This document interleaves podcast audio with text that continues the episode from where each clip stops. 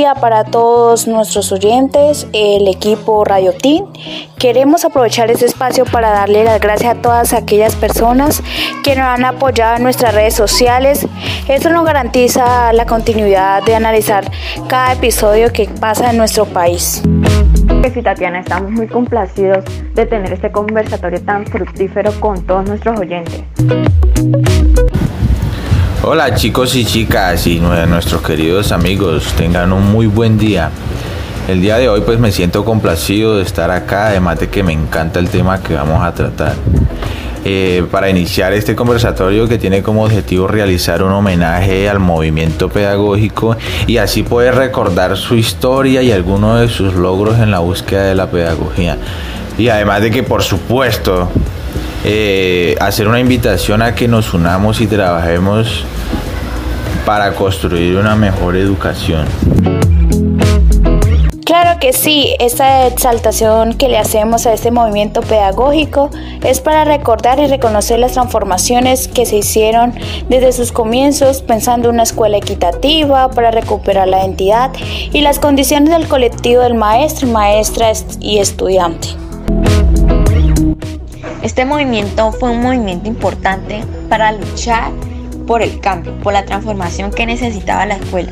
Este movimiento logró hacerse escuchar y conseguir estos logros, que es lo más importante, a través de una lucha exhaustiva, de diálogos, pero se logró. Y esto es muy importante porque estamos en un país que sigue unos intereses capitalistas por parte del gobierno, claro está. Y estos intereses priman siempre sobre el pueblo y la educación está también manipulada con el fin de adoctrinar a ciudadanos para el trabajo, para que sean dóciles, para que eh, se apacigüen, para que el gobierno pueda hacer lo que ellos más les convenga, ¿no?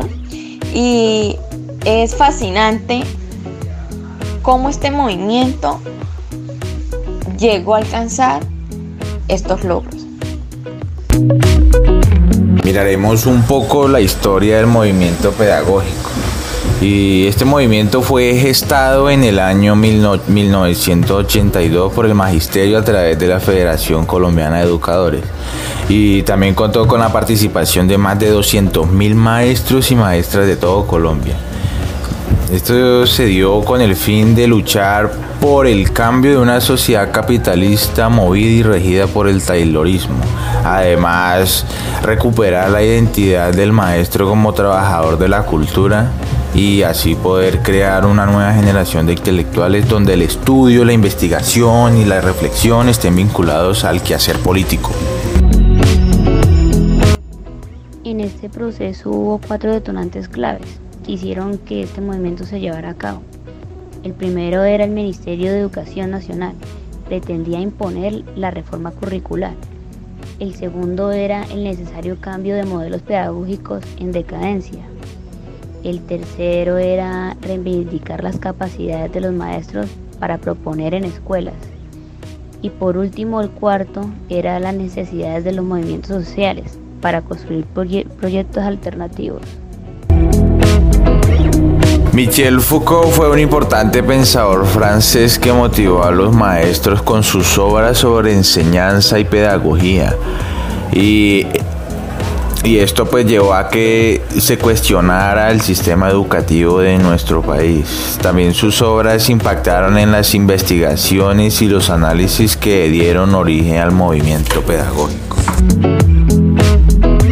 así una revolución que tenía como objetivo recuperar la pedagogía como forma de saber propio del maestro, devolver su identidad como trabajador de la cultura y empoderarlo allí como profesional, también generando alternativas que hicieran posible una mejor educación fomentando el pensamiento crítico y así apoyar las reformas sociales y políticas de nuestro país. En el doceavo Congreso de FECODE que se llevó a cabo en la ciudad de Bucaramanga, se formalizó el movimiento pedagógico, pero tuvo que pasar dos años para que se definieran con claridad los fundamentos y propósitos. Eh, estos propósitos eh, se plasmaron en el primer número de la revista Educación y Cultura. Esta revista eh, ha sido un gran aporte al debate y al pensamiento crítico en temas tan importantes como el currículo, reformas, la Ley General de Educación, la formación de maestros, entre otros. También es necesario mencionar que esta revista ha sido pensada y dirigida y sostenida por el magisterio. Este movimiento fue un movimiento importante para luchar por el cambio, por la transformación que necesitaba la escuela.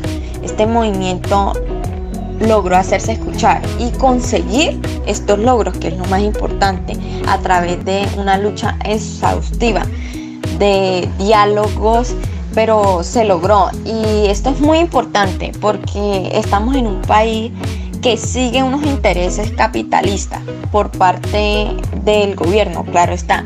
Y estos intereses priman siempre sobre el pueblo y la educación está también manipulada con el fin de adoctrinar a ciudadanos para el trabajo, para que sean dóciles, para que eh, se apacigüen, para que el gobierno pueda hacer lo que ellos más les convenga, ¿no? Y es fascinante cómo este movimiento llegó a alcanzar estos logros. Chicos, podemos pensar en estrategias para que se implementen estos temas, ¿no? Además, el movimiento político no ha terminado y pues la invitación es que sigamos en la lucha que se ha venido pues logrando. Cosas importantes y por la educación.